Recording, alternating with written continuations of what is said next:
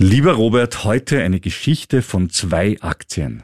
Okay, welchen? Äh, verrate ich noch nicht. Beide habe ich. Beide haben ihre Quartalsergebnisse reportet. Das eine Unternehmen hat einen schönen Gewinn gemacht, das andere einen ordentlichen Verlust. Die eine ist an der Börse rauf, die andere an der Börse runter. Rat mal, welche ist welche? Hm. Na, ich sage mal, die mit Gewinn ist an der Börse rauf und die mit Verlust an der Börse runter. Ja, sollte man meinen. Die Wahrheit ist oft viel brutaler.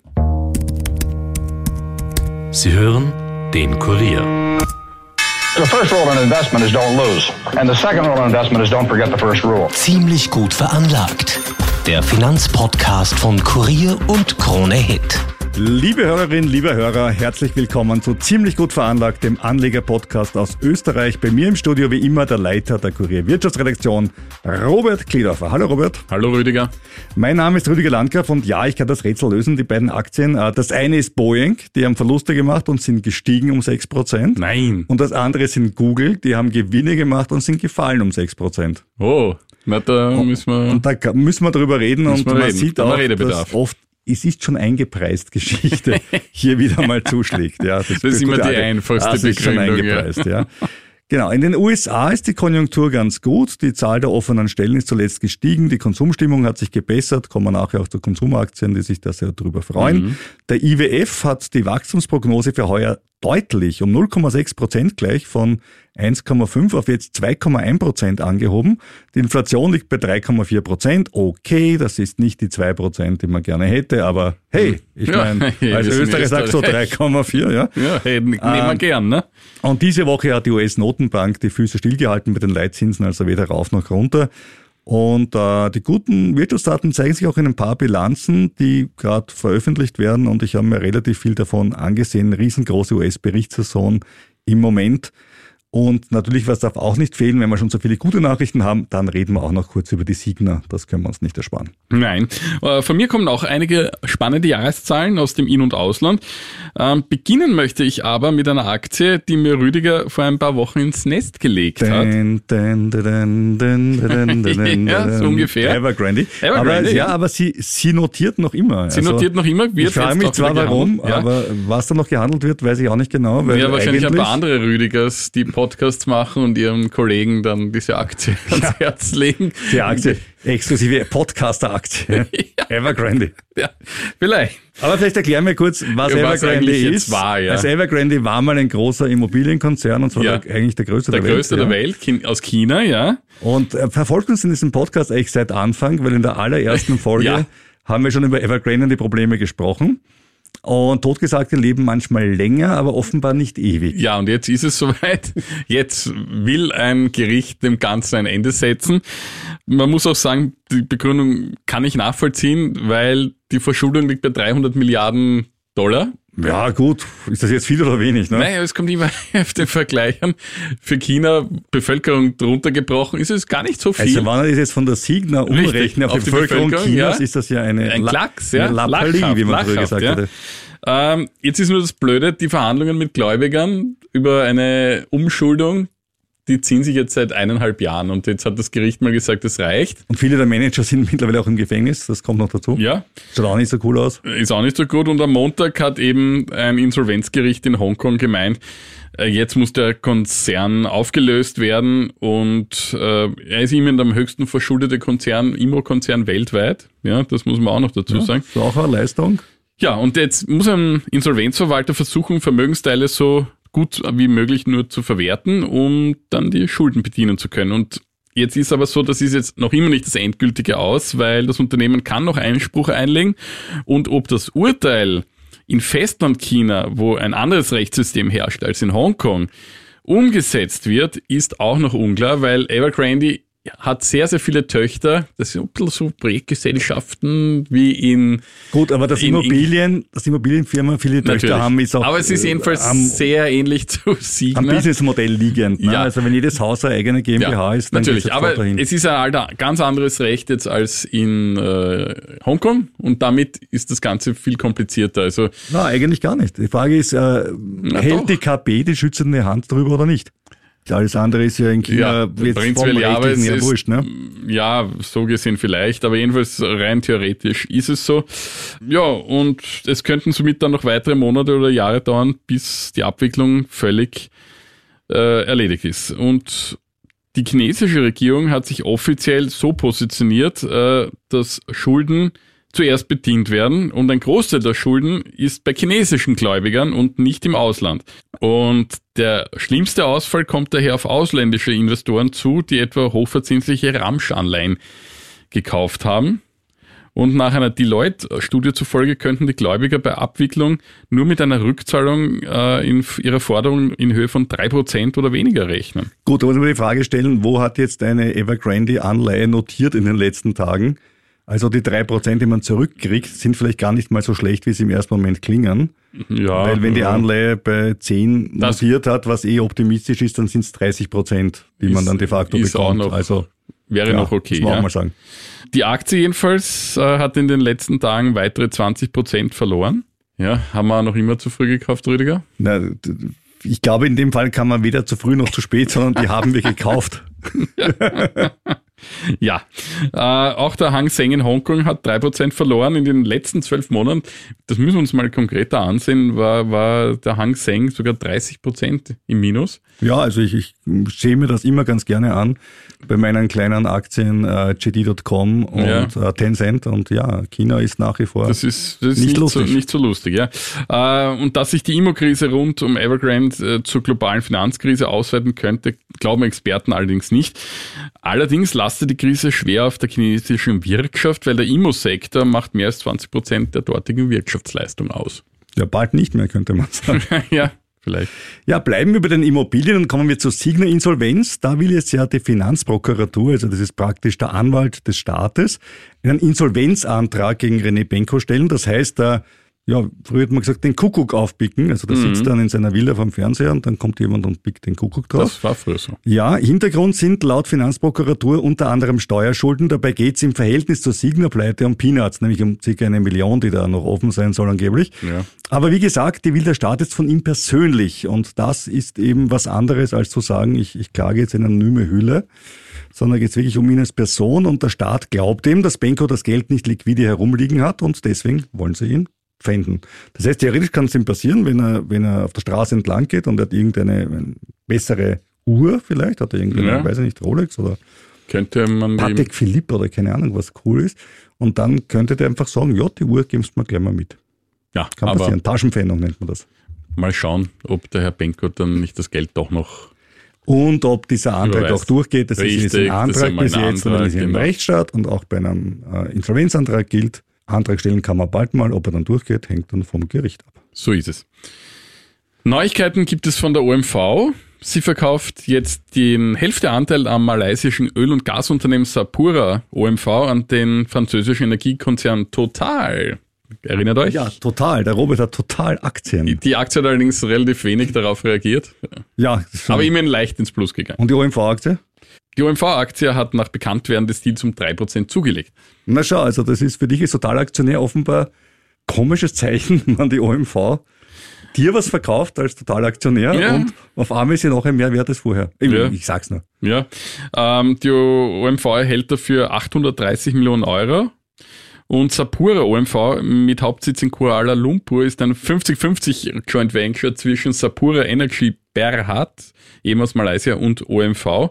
Und jetzt kommen wir wieder mal zu unserer alten Kritik. Die OMV war erst 2019 bei Sapura eingestiegen und hatte damals für die Hälfte des, der Anteile 540 Millionen Dollar bezahlt. Naja, aber da musst du jetzt sagen, 540 Ja, Millionen Dollar eigentlich ganz- und jetzt 830 Millionen Euro. Also Strategiewechsel bei der OMV kann man oft kritisieren, aber der hat sich zumindest Deal, ausgezahlt. Der Deal war nicht so schlecht jetzt im Nachhinein, aber trotzdem, man, einsteigen nach fünf Jahren wieder raus. Du- ja, ja, ich weiß, du würdest alles aussitzen, auch diese Strategie der OMV äh, ist nur die. Frage, welche, weil ja aber ständig, äh, ja schon, aber ich meine, ich sehe es mal so. Also sie haben jetzt innerhalb von fünf Jahren ja, in dem Fall äh, kann man, fast einen Gewinn von 80 Prozent gemacht. in dem Fall kann man bei der Da Augen zudrücken. würde ich jetzt, ja. würde ich jetzt Nein, nicht, ich sage eh nichts würde mehr. ich jetzt nicht Ich sage nichts mehr. Na, Robert, so habe ich es ja nicht gemeint. Außerdem, gute Nachricht für dich, möchte ich noch sagen, die OMV will eine Dividende von 5 Euro und 5 Cent pro Aktie zahlen und Ja, das ist schön, aber ich Das bin ist, kein ja. OMV-Aktionär mehr. Solltest du echt werden bei der Dividende? Ja, aber nein. Wir haben doch Wir kommen zu einer Aktie, die keinerlei, Woche erst besprochen. die keinerlei Dividenden zahlt, ähm, es auch nicht muss, weil sie eh meistens raufgeht. Und jetzt äh, ganz was Tolles, ähm, Umsatz plus 13,5 Prozent. Gewinn pro Aktie gestiegen auch ähm, im klar zweistelligen Bereich. Was passiert mit der Aktie? Sie geht runter und wir reden von, na klar, Google. Weil wenn die Erwartungen so hoch liegen wie bei Google, dann reicht auch eine Steigerung nicht. Und obwohl die Ergebnisse, die Google jetzt präsentiert hat, über dem Analystenkonsens gelegen hat, ist es trotzdem so, dass die Aktie runtergegangen ist, weil man sich halt insgeheim halt dann trotzdem ein bisschen mehr erhofft hat. Und weil bei einem zweiten Blick ein bisschen Skepsis da ist, nämlich die Werbeumsätze von Google sind deutlich schwächer gestiegen, als man es dachte. Und in anderen Bereichen haben sie sich eigentlich sehr, sehr gut verhalten. Nämlich der Bereich Hardware ist stark gestiegen um 23 Prozent. Nur das klingt jetzt natürlich besser, nur der Hardware-Bereich von Google ist halt nicht so wahnsinnig groß. Ne? Also was haben wir denn Ja. da? Da haben wir äh, Pixel Smartphone und Pixel Smart, Smartwatch und Fitbit und so weiter. Aber es ist ja nicht so, dass, dass der so viel ausmacht. Das ist ja noch immer größtenteils ein, ein werbegetriebenes Business. Google Cloud ist auch gut gewachsen um 45 Prozent, aber auch da wieder. Also im Verhältnis zu dem, was man in den Anzeigen macht, ist das alles ähm, eh gut, ja, aber die Anzeigen sind halt noch immer das eigentlich Große. Auch da ist der Umsatz gewachsen, aber es ist das niedrigste Umsatzwachstum seit dem dritten Quartal 2020. Ja. Also da kann man schon ein bisschen so spüren, auf welchem Niveau man da kritisiert. Ja. Wenn man sagt, ihr seid eh rauf, aber in der Vergangenheit seid ihr stärker rauf. Aber wie gesagt, das muss sich eine Wachstumsaktie halt auch gefallen lassen. Ja. Das gehört halt dazu, weil das Wachstum spielt halt eine Rolle. Es schaut allerdings mittelfristig ganz gut aus, glaube ich zumindest. Ich habe heute Google nachgekauft, also ich habe diesen, also Alphabet, wie man nicht sagen Ja. Ich habe das äh, verwendet, diesen Rücksetzer, um wieder ein bisschen nachzukaufen, weil ich einfach glaube, nach wie vor super Unternehmen, gut geführt und ja, ja, eindeutiger Also, Marktführer. wenn Google, wenn Google mal, das Einzige, was mal passieren kann, ist, dass wirklich mal die Politik sagt, hm, Kartell hm, ist ein Thema. Ja. Aber bis jetzt, Ja, ich sehe das Problem eigentlich auch gar nicht. Das kann ja jeder eine, Google, eine, eine Suchmaschine starten. Es gibt ja auch andere Suchmaschinen, die bringen halt nichts ja, da komme ne? ich gleich zu einer ganz tollen Firma später, die hat auch eine ganz tolle Suchmaschine. Ich sage nur, Bing. Bing. Kommen wir gleich dazu. Ja, die habe ich auch nämlich gedacht. Kommen wir zu einer Bilanz aus Österreich, eine ganz wichtige. Raiffeisenbank International hat vorläufige Zahlen vorgelegt und ja, deutlich weniger Gewinn erzielt im Vorjahr, nämlich unterm Strich standen 2,39 Milliarden Euro nach 3,63 Milliarden Euro. Ähm, ohne Russland und Weißrussland blieb immerhin ein Ergebnis von knapp einer Milliarde übrig. Ja, ist wichtig, nämlich warum man das, äh, warum Dazu man sagen das muss, sagen weil man an muss. den Gewinn nicht rankommt. Richtig, und es ist schon blöd. Also wenn ich jetzt äh, 2,39 Milliarden habe und äh, nur eine Milliarde ist außerhalb von Russland und Belarus, dann sehe ich schon irgendwie, wie viel von meinem Gewinn ich von dort käme. Ja, und deswegen arbeitet die Bank ja auch weiterhin daran, ihr Geschäft dort zu reduzieren.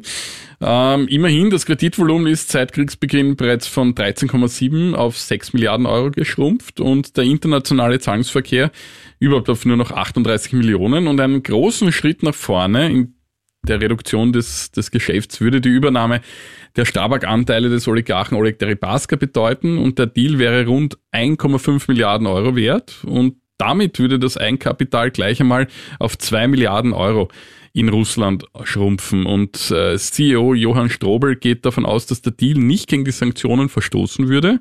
Und eine Genehmigung der Sanktions- und Wettbewerbsbehörden sowie auch von russischer Seite erwartet er bis Ende März.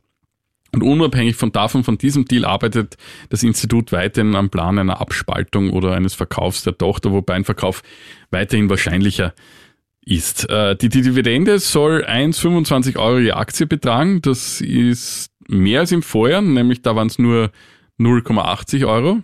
Spannend, dass man trotz eines rückläufigen Gewinns hier erhöhen will. Die RBI verlor am Mittwoch 3,6 Prozent. Äh, Die Analysten der Baderbank äh, schreiben in einer ersten Reaktion von teilweise schlechter als erwartet ausgefallenen Ergebniszahlen und einem überraschend hohen Dividendenvorschlag. Das stimmt, ja, aber man will ja vielleicht mit der hohen Dividende die Anleger wie dich zum Beispiel, du bist ein alter RBI-Anleger, Ja. wie traute Fans äh, des Podcasts wissen, äh, damit trösten, halten, dass ja. es äh, immerhin eine 6,5-prozentige Dividendenrendite gibt, wenn man heute Wenn das so durchgeht, ja, das ist durchaus das ist fein. eigentlich, eigentlich schon, schon, schon sehr, sehr gut. Ja.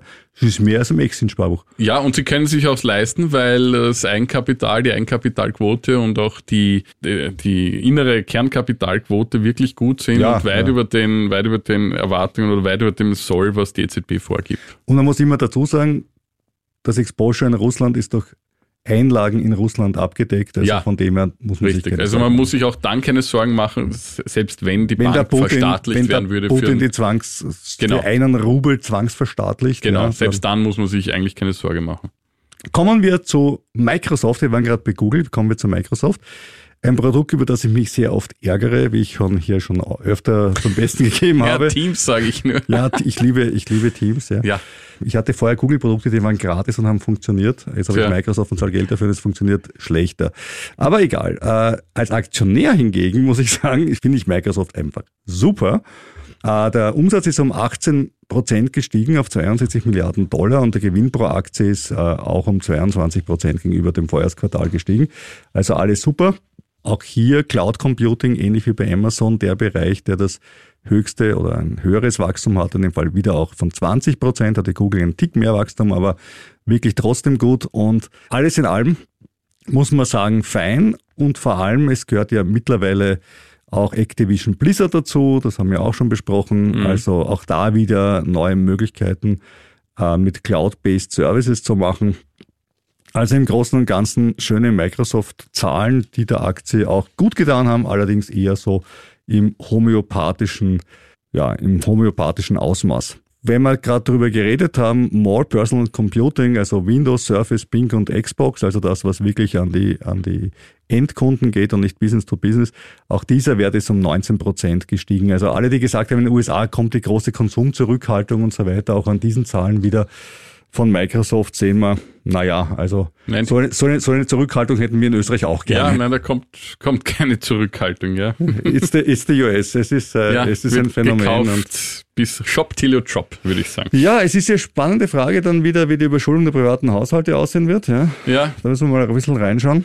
Aber nachdem Ja. die Beschäftigungszahlen nach wie vor relativ gut sind, scheint, Ja. es, scheint es ökonomisch einigermaßen stabil ja, zu die rennen. Ja. Kreditausfälle dürften sich auch in Grenzen halten, trotz der gestiegenen Zinsen.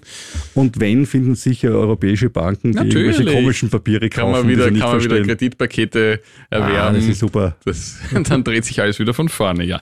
An dieser Stelle wie immer der durchaus berechtigte Hinweis, wir haften nicht für deine finanziellen Entscheidungen und du nicht für unsere. Bevor du dich zu einer Geldanlage in welcher Form auch immer entschließt, informiere dich bitte umfassend. Nennungen von Aktien und anderen Anlageinstrumenten in diesem Podcast stellen definitiv keine Kaufempfehlung dar. Wenn wir selbst Aktien oder andere Wertpapiere haben, über die wir sprechen, sagen wir es natürlich dazu. So, Robert, äh, wir reden jetzt über General Motors. Ähm, jetzt wieder eine kleine Quizfrage für dich, weil ich es irgendwie faszinierend finde. GM liefert äh, im vierten Quartal 2,6 Millionen Fahrzeuge aus. Wie viele davon glaubst du waren elektrisch? 2,6 Millionen. Haben sie ausgeliefert gesagt, und ja? wie viele davon waren elektrisch, genau? 5 Prozent. Boah, mein Kopf rechnen, 130.000 wären es dann. Ja. Es sind 26.925, also ein Tick weniger oder Der- der wie man auch sagen könnte, ein Prozent, also es ist relativ, Der relativ schön. Konzern ist so in richtig in die Zukunft unterwegs. Ja, also äh, man muss aber fairerweise sagen, sie tun einiges in dem Bereich. Sie haben den Elektro-Hammer rausgebracht, Mhm. äh, ähnlich mein Auto für dich, ja, das Elektroauto, ja, wo du im 23. vier Parkplätze brauchst, aber und, äh, und sie haben auch äh, und sie haben auch den Bolt wieder neu aufgelegt, der ist nicht ganz so spektakulär. Aber sie machen was mit Elektroautos, das muss man sagen, und sie weisen auch stolz darauf hin, dass sie im Elektroauto eine Steigerung von 24 Prozent haben und im Gegensatz dazu insgesamt haben sie nur um zwei Prozent weniger Autos verkauft. Das ist, da kann man mal schön seine Tücken der Prozent rechnen. Natürlich, ne? ja, Also da wenn jede jetzt Statistik kann man so auslegen, wie man man es gerade und braucht. das ne? ist wirklich ein schönes Beispiel. Also gut, sie haben ein Viertel mehr Elektrofahrzeuge verkauft, sind jetzt auf 26.000 drauf. Äh, Gratuliere, ist, ist Mhm, eh super, geil. Also ja. wirklich auch ernsthaft, ohne, ohne Zynismus. Aber wenn du halt dann zwei Prozent weniger verkaufst bei 2,6 Millionen Fahrzeugen, sind das, wie wir ja vorher schon kurz äh, skizziert haben, circa ähm, 46.000 Fahrzeuge weniger. Das heißt, sie haben weniger Elektroautos verkauft, als sie weniger Autos verkauft haben. Also ein Wachstum, Schaut anders Ja. aus. Aber ist wurscht, ist wurscht. An der Börse, an der Börse kam es relativ gut an und zwar auch wieder nicht, weil die nicht rechnen können, die können es viel besser als ich, sondern weil die Erwartungshaltung ähm, jetzt auch verhalten war. Und das ist ja immer, wenn man sich äh, Quartalszahlen anschaut, Sie, Google, Sie, einen, einen Flugzeughersteller, der mir auch ans, ans Herz gela- äh, gewachsen ist, ja nicht immer das Gleiche äh, zu sagen, na, das Unternehmen hat Gewinn gemacht, hat Verlust gemacht und deswegen ist es rauf oder runter. Ganz so einfach ist es nicht. Probleme haben sie noch äh, mit der Inflation. Ja, also sie können ihre Preise nicht so gut durchsetzen wie andere, weil äh, die meisten GM-Autos sind jetzt nicht so unverwechselbar wie Apple-Produkte. Ja, ist wohl wahr. Das habe nicht ich gesagt, sondern Warren Buffett, der hat das Nee, immer als, als Beispiel recht, gemacht. ja. Ja. Und natürlich bei den Elektrofahrzeugen, ja, gibt's ein Wachstum, aber natürlich, wenn man sich jetzt Tesla anschaut Ja, und schaut, was die verkaufen pro Quartal, ist das natürlich äh, ein Wahnsinn im Verhältnis. ne? ja. Gut, ich komme zum nächsten, nämlich, äh, lieber Robert, hast du eine Kreditkarte? Selbst, nein, stimmt nicht. Ich habe keine mehr. Naja, das ist am Handy oder so. Nein, ich habe, nein, nicht ohne, ohne dieses blöde Wort, äh, Wortglauberei. Nein, ich habe keine mehr, weil ich, Debitcard. ich komme mit einer Debitcard vollkommen alleine Ja. glücklich auch aus. Ja, ich war letztens wieder in der Vienna Lounge in Wien mit meiner Amex Platinum Karte und muss sagen, ähm, war auch schön. Brauchst du, brauchst du, glaube ich, nur in der Lounge und sonst wahrscheinlich nie. Na, ich zahle zum Beispiel alle Mietautos damit, weil da die Versicherung dabei ist und so weiter. Also es gibt Okay. ein paar Benefits, hatte ich tatsächlich und Online-Shopping ist versichert für ein Jahr. Und, aber egal, ich mache jetzt ja keinen großen Amex Affiliate-Link äh, Podcast. hey, da musst du einfach unten klicken in den Show Notes, da habe ich den Affiliate-Link geschossen. Ja, ne. Nein, das machen wir alles nicht. Ja, sie sind ja sind ja nicht kommerziell. Nein, wir reden über Kreditkarten jetzt, wir reden über die Mastercard. Mhm. Die hat ja eh fast jeder in der Tasche in Österreich aus dem schlichten Grund, weil die meisten Bankomatkarten wurden über Nacht vor ein paar Jahren zum Mastercard. Richtig, so ging's mir auch. Ja, genau. Und ähm, die ist auch super. Äh, nämlich die Aktie, die habe ich nämlich.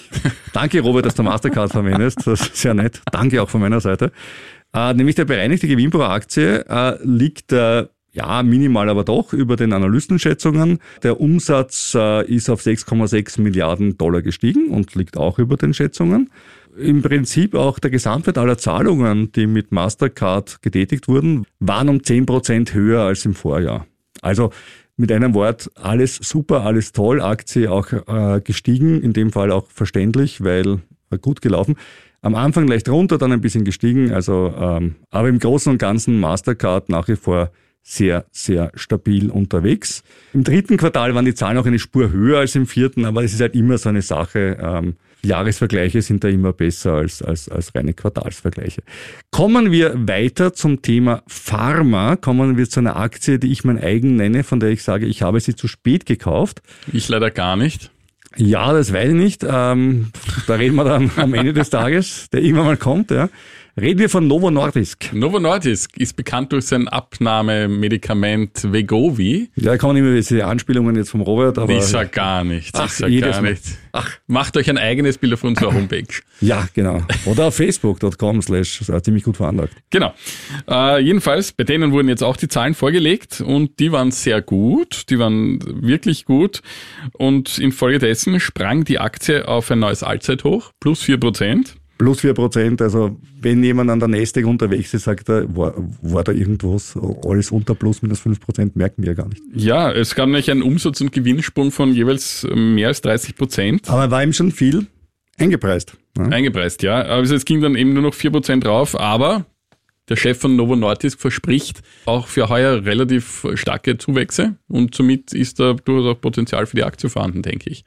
Kommen wir zu einer Aktie, die der Robert immer wieder schlecht redet hier und äh, Naja, ich mein- jedes und jedes Mal, jedes Mal denke ich mir, die arme Aktie und was ist passiert? Sie ist Sie steigt immer wieder nachher trotzdem wie ein Phönix aus der Asche auf.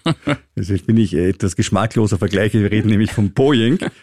Und äh, sie haben ihr viertes Quartal äh, veröffentlicht und sie haben Verlust gemacht. Ja. Sie haben 47 Cent pro Aktie verloren. Das fünfte Verlustjahr in Folge. Ja, hast recht. Aber jetzt kommt das Tolle mit der Erwartungshaltung. Die Anleger dachten, es sind 78 Cent.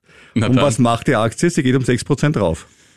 Also das war eben das, was ich eigentlich Ja. erwähnt habe. Äh, Google Gewinne runter, Boeing Verluste raus. Ja, wenn die Analysten im Vorfeld meinen, es wird schlecht laufen und dann läuft es doch nicht ganz so schlecht, dann Ja. hat man so einen Effekt. Und bei, bei Google war es andersrum, da haben die Analysten noch mehr erwartet und das waren zwar eh gute Ergebnisse, aber dann letztendlich doch nicht so ganz gute wie erwartet und dann geht's runter. Ja. So einfach funktioniert es oft an der Börse. Was allerdings wirklich be beachtlich war, ist, dass der CEO David Callahan Folgendes gemacht hat. Normalerweise sagen die ja dann auch äh, bei so Quartalskonferenzen, naja, und nächstes Jahr Ja. wird das und das passieren. Und bei einem Flugzeughersteller ist die Frage, wie viele Flugzeuge wird er nächstes Jahr ausliefern?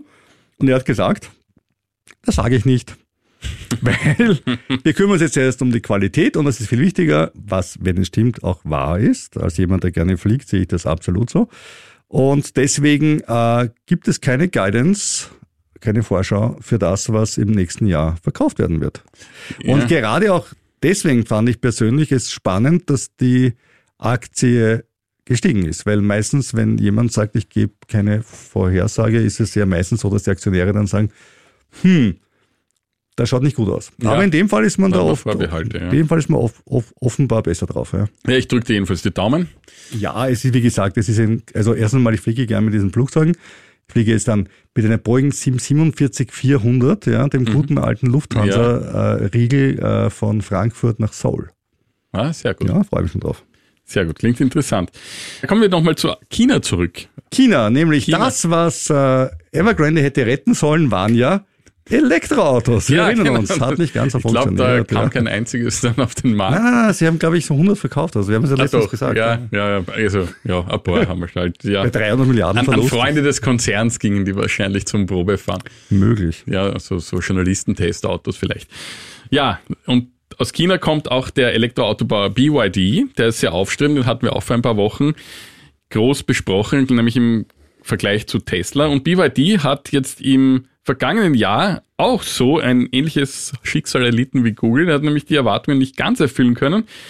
Äh, beim Nettoergebnis rechnet der Konzern nach vorläufigen Zahlen jetzt mit einem Wert zwischen 29 und 31 Milliarden Yuan. Das sind bis zu 4 Milliarden Euro. Das wäre ohnehin ein satter Anstieg um 75 bis 87 Prozent. Und äh, Schub gegeben haben das Wachstum im Ausland sowie eine starke Kostenkontrolle.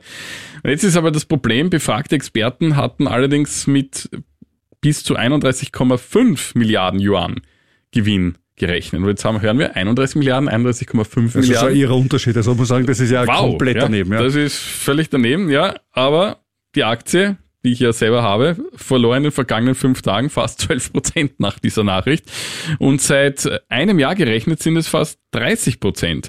Und Ist mal schön, dass du auch deine gute Laune beibehältst. das ist doch ein bisschen stark viel. Äh, Also jetzt habe ich Rivian, ja, da kann ich Ja, sagen, ich sagen, im Vergleich zu Rivian ist das noch Vielleicht. Ja? vielleicht gibt es ein Muster bei dir. Vielleicht ist einfach so, dass du und Elektroautos. Nein, wir passen nicht zusammen, Es ja. ist- geht nein, nicht. nein. Ich, ich, vielleicht sollte ich GM kaufen. Ja, aber die bauen auch schon, aber sehr wenige. Ja, eben, eben. Also vielleicht bin ich bei GM einfach besser aufgehoben. Ferrari, Ferrari-Aktie Ja, äh, mit auch. dem schönen Kürzel Race, leicht zu Ja. merken, ja, hat sich, hat sich super geschlagen. Ja, könnte man auch nehmen. Ja, jedenfalls der General Manager for Branding and Publicity Work, äh, Hyun Fai Lee, hat gemeint, er kann sich auch eine Zusammenarbeit mit Tesla vorstellen. Nein. Aber jetzt, wo du das Wort schon gesagt hast, Ja. Schauen wir zu Tesla in unserem Elon Musk Weekly. Wir haben ja schon letztens gesagt, äh, Elon Musk hat jetzt wirklich Kohle verloren eben durch diese Aktiengeschichte, Mhm. also dass ihm Tesla runtergegangen ist wegen der auch guten, aber eben nicht so gut wie erhofften Zahlen.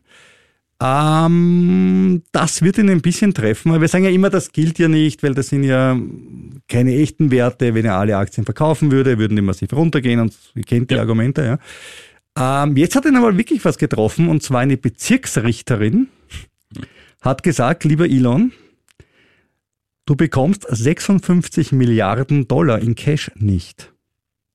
Und das ist schon auch für ihn Heftig, jetzt, ja. ich mein, da könnte man nochmal Twitter kaufen um das Geld, ne? oder was anderes Sinnvolles machen. Und der Hintergrund ist der, er hat ja so ein, ein Bonuspaket, wie halt viele, viele Manager, wenn der Aktienkurs einen gewissen Wert übersteigt, bekommt er dann einen Bonus und wenn Ja, sie so ja. viel ausliefern, bekommt er einen Bonus. Und ähm, das, was jetzt die Bezirksrichterin ihm vorwirft, ist, er hat sich das quasi selbst, selbst gemacht, diese Regeln, und hat sie selbst durchgesetzt. Und das scheint eben A, nicht nur unethisch, sondern B, auch noch nicht möglich zu sein, sondern es müsste eine Kontrahierung sein zwischen zwei unabhängigen Leuten bei einem Vertrag. Ja, und das waren die anderen Aktionäre eben. Auf Und ja, Seite, und die ne? haben offenbar da einfach zugeschaut und ist ja auch die Frage, ob das war jetzt eine Bezirksrichterin, also bis es Ja. in die letzte Instanz Es hat sich auch ein kleiner Aktionär wird auch ein, dagegen. ja, wird's gut, den, den, wenn den der Elon im Dunkeln trifft, also 56 Milliarden, dann kann er gleich mal Ja. mit der SpaceX ins All schießen. Aber die spannende Frage wird sein, hält es? Aber wenn es hält, dann ist für Elon Musk insoweit blöd, denn dann ist er nicht mehr reichster Mann der Erde. Nein, dann muss er den Dann Titel ist abgeben. wieder mal äh, unser alter Freund Bernard Arnault, der alte Mhm. Menschenfreund und Putin-Versteher. Ja. Nein, das darf ich sagen, ich habe LVMH-Aktien. Nein, Putin-Versteher ist das hart formuliert, aber ich würde sagen, dass die Beteiligung des LVMH-Konzerns an den Sanktionen gegen Moskau, ich sage mal, halbherzig waren. ja, ist ein wichtiger Absatzmarkt. Ja, scheint so zu sein. Nein, äh, der ist dann wieder der reichste Mann der Welt. Wir gratulieren herzlich. Ähm, wir zwei sind es nicht, äh, auch Nein. nächste Woche nicht, das kann man ziemlich sicher sagen. äh, ich äh, äh, hole mich gerade vom äh, aktuellen Nasdaq-Schock, der ja kein Schock ist, aber natürlich, was man schon jetzt gespürt hat, ist natürlich, dass durch diese ähm, Zahlen bei Google und vor allem die Bewertung dieser Zahlen die Bäume, die in den ersten 15, 16 Tagen des Jahres an den Himmel gewachsen sind, jetzt ein bisschen gestutzt werden, so Ende Jänner. Ja. Aber man soll nicht klagen. Also Eben. man muss auch in dem Fall sagen, wo kommen wir eigentlich her? Wo waren wir vor einem Ja. Jahr? Was haben wir uns vor einem Jahr vorgestellt? Dass die Welt komplett untergeht? Man weiß es nicht genau. Und dafür ist es eigentlich eh ganz gut gelaufen und äh, da soll man es durchaus mal entspannt, So entspannt es. angehen lassen. ja, wir gehen es jetzt auch entspannt an. Richtig, richtig, weil äh, wir gehen jetzt in den Feierabend, in den Wohlverdienten. Genau. Aber wir würden uns trotzdem freuen, wenn wir von euch in den nächsten Tagen Post bekommen würden. Und zwar am besten via E-Mail, weil es doch das modernste ist, ein ziemlich gut veranlagt, in einer Wurst durchgeschrieben, at kurier.at. Oder aber, Am Robert Gledorfer. ja, am Leopold-Unger-Platz 1 in A1190 Wien, das ist der Kurier, das ist die Tageszeitung. Genau. Ja, Fragen, Wünsche, Anregungen, Beschwerden. Und natürlich auch immer gerne über unsere Facebook-Seite, über äh, facebook.com slash ziemlich gut veranlagt, äh, Mhm. wo ihr auch äh, Fragen stellen könnt und wenn ihr irgendwas wissen wollt, äh, eine Aktie euch äh, ansehen wollt oder dass wir uns eine Aktie ansehen, dann gebt uns doch einfach Bescheid und wenn es sich zeitlich ausgeht, tun wir das auch gerne. Genau. Und dann freuen wir uns auf ein Wiederhören nächste Woche, Da sind wir vielleicht reicher, aber sicher weiser.